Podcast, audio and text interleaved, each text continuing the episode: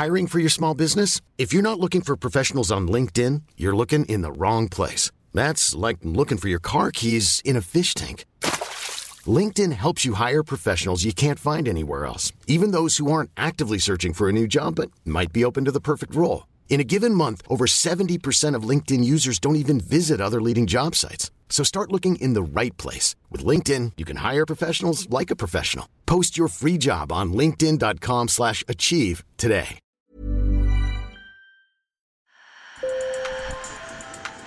Bonjour. Hello. Hola. Marhaba bikoum. Sur le fil. Le podcast d'actu de l'AFP. Des nouvelles choisies pour vous sur notre fil info. C'était le 24 avril 2013. Le Rana Plaza, une usine textile de 8 étages, s'effondre au Bangladesh et des Occidentaux découvrent sidérés les visages de plus de 1130 travailleurs et travailleuses mortes d'avoir fabriqué leurs vêtements dans des conditions indignes. Dix ans après, les multinationales de la fast fashion, ces marques qui produisent beaucoup très vite et pour pas cher, font des efforts, mais les ONG réclament toujours de vraies contraintes juridiques. Sur le fil. Dix ans après l'une des catastrophes industrielles les plus dévastatrices au monde, des survivants réclament justice. Ils étaient des centaines à manifester lundi à Dhaka, la capitale du Bangladesh. Je jeûne pour obtenir quatre choses un dédommagement, de la rééducation, des soins à vie et la justice.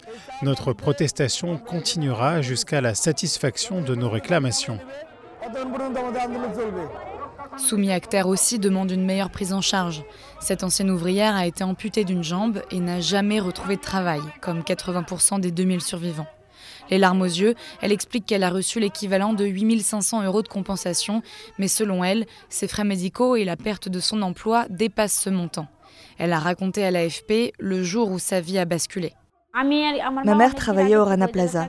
Je l'ai rejointe plus tard, le 1er avril, et le bâtiment s'est effondré le 24. J'ai perdu ma mère dans cette catastrophe. Et me voilà paralysée, coincée chez moi. Le jour du drame, Soumi et sa mère avaient hésité à aller au travail. L'immeuble du Rana Plaza, tout fissuré, menaçait de s'écrouler. Et une brève évacuation avait eu lieu la veille. Mais sous la pression de la direction, elle a dû aller travailler. Je me suis engagée le 1er avril et ils m'ont dit que si je n'allais pas travailler le 24, ils ne me donneraient pas les salaires qui m'étaient dus. Ils m'ont dit Tu es nouvelle, tu n'auras pas ton salaire, tu dois venir. J'y suis donc allée et peu de temps après, vers 8h45, l'accident s'est produit. Niloufer Yasmine, une autre survivante, partage son amertume et accuse la direction. Je veux que le propriétaire du Rana soit puni. Il y a tellement de personnes qui ont perdu la vie en étant obligées de travailler. Pourquoi n'ont-ils pas donné cinq jours de congé à tout le monde dès qu'ils ont vu les fissures dans la structure Ils auraient pu donner cinq jours de congé pour ensuite inspecter le bâtiment correctement. Ils ont poussé de force les travailleurs à l'intérieur du bâtiment et ils les ont tués. 38 personnes ont été inculpées pour meurtre, dont Soel Rana, le propriétaire du Rana Plaza. Mais le procès s'enlise et le procureur ne s'attend pas à un verdict avant plusieurs années. Seule avancée, la prise de conscience que cette catastrophe a provoqué. Ce qu'on découvre au moment de l'effondrement, enfin pour nous ça a été un, un, choc évidemment terrible et malheureusement pas une surprise.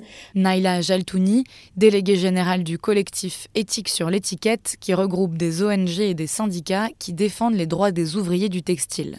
Donc on a découvert ces, ces, conditions de travail déplorables, des salaires de misère également. L'opinion publique découvre que euh, ces ouvrières sont payées 28 euros par mois pour fabriquer nos vêtements, euh, 6 à 7 jours sur 7, dans des conditions de, de, pression extrêmement importantes. Et on découvre aussi que les grandes multinationales européennes, en fait, c'est surtout ça le sujet, eh bien sous-traitent en toute impunité leur, leur production et qu'elles ne sont pas euh, responsables devant les tribunaux, pas redevables de ces violations massives des, euh, des personnes qui fabriquent les vêtements qu'elles vendent en France et en Europe. C'est cette prise de conscience qui a conduit à la signature de plusieurs accords. Ça a été une onde de choc internationale.